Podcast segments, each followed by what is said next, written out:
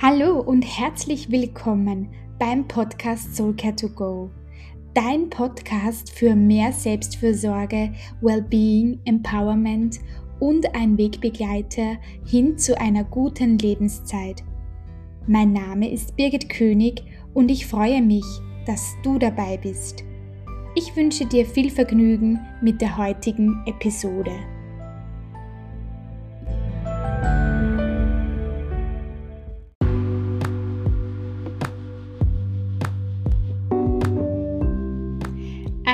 Herzliches Hallo an alle Soulcare-Hörerinnen und Hörer und schön, dass du bei Podcast-Folge Nummer 10 dabei bist.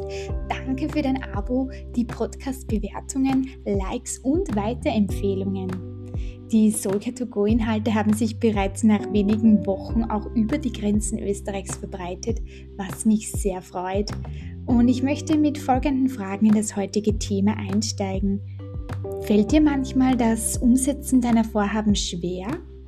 Möglicherweise hast du keine Lust, deine To-Dos umzusetzen oder du wünschst dir mehr innere Motivation, Dinge anzupacken?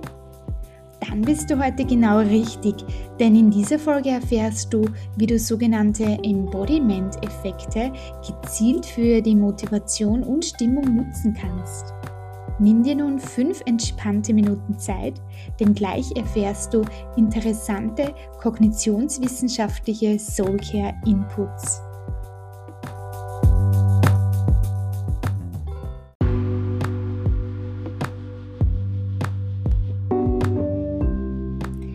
Das sogenannte Leib-Seele-Problem beschäftigt die Menschheit seit der Antike. Man ging der Frage nach, wie sich mentale Zustände zu den physischen Zuständen verhalten und Anhänger des Dualismus glaubten, Körper und Geist seien voneinander getrennt. Die Kognitionswissenschaften betrachteten das Gehirn als eine Art Computer, das auch völlig ohne Verbindung zum Körper sein kann. Dass Körper und Geist zusammenhängen, ist keine besonders neue Entdeckung. In der Philosophie wird darüber seit Jahrhunderten diskutiert und seit einigen Jahren wird diesen Zusammenhängen in der Psychologie sehr konkret nachgegangen. Der entsprechende Forschungsansatz heißt Embodiment. Laut der Embodiment-Forschung sind abstrakte Vorstellungen auf Basis unserer körperlichen Erfahrung entstanden, zum Beispiel aufgrund unserer Körperachse. Oben wird typischerweise mit mehr und besser assoziiert, unten mit weniger und schlechter. Ähnlich verhält es sich mit links und rechts.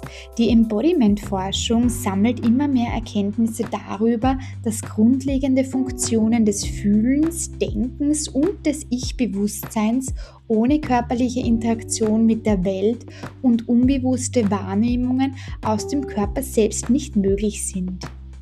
Der Begriff Embodiment heißt übersetzt Verkörperung. Im Prinzip geht es um eine andauernde Wechselwirkung von Gehirn, Körper und Umwelt. Das heißt, nicht nur die Psyche beeinflusst den Körper, sondern auch umgekehrt. Der Körper beeinflusst unseren Gemütszustand. Dein Körper wirkt auf alles, was du fühlst und denkst und ist nicht nur dein sogenanntes Taxi fürs Gehirn.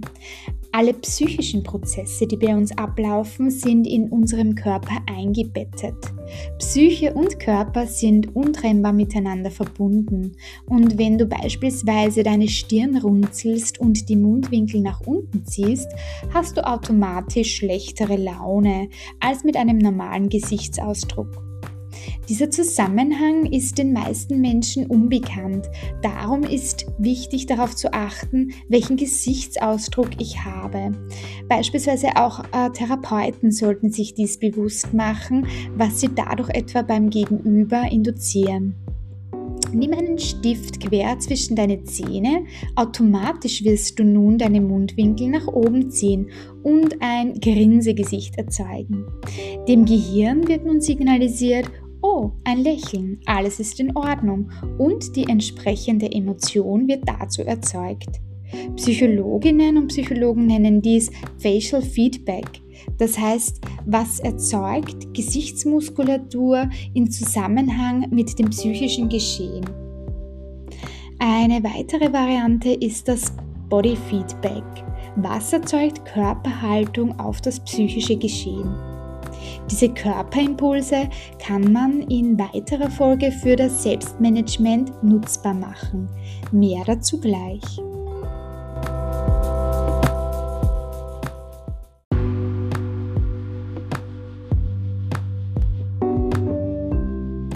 Wenn ich ganz bewusst Haltungen einnehme oder Bewegungsveränderungen in meinen Körper bringe, kann das wieder psychische Zustände verändern. Körperhaltungen lassen sich bewusst verändern und den Bedürfnissen anpassen. Neuronale Veränderungen im Gehirn brauchen Zeit und entstehen dann, wenn sie häufig abgerufen werden. Die Veränderung in der Psyche das heißt Stimmung, Gefühle, motivationale Prozesse, Einstellungen und Bewertungen erreichen eine Veränderung im Körper, das heißt in der Mimik und Gestik und umgekehrt.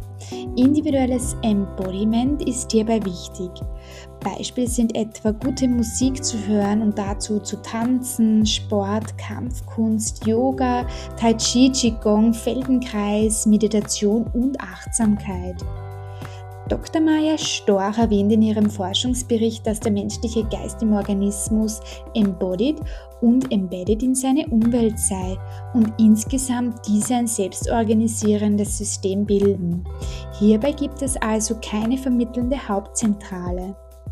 Das Embodiment-Modell ist ein Gesamtsystem, das parallel und selbstorganisierend Informationen verarbeitet.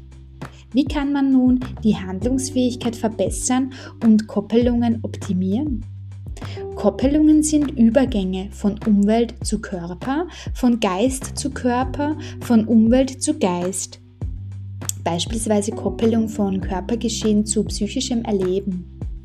Wilma Bucci sagt in der Triple Code Theory, es gibt drei verschiedene Verkodungen.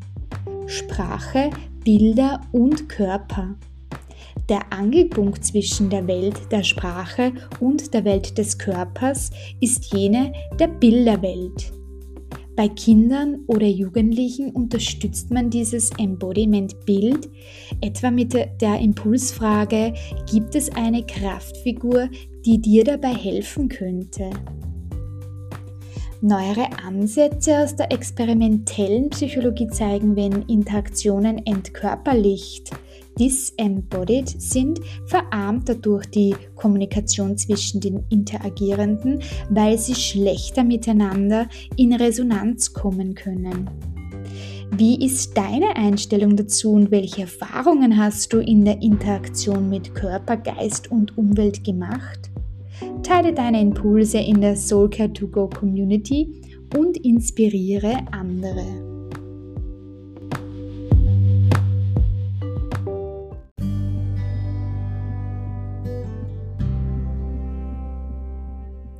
Danke, dass du auch heute wieder dabei warst und mir deine wertvolle Zeit gewidmet hast.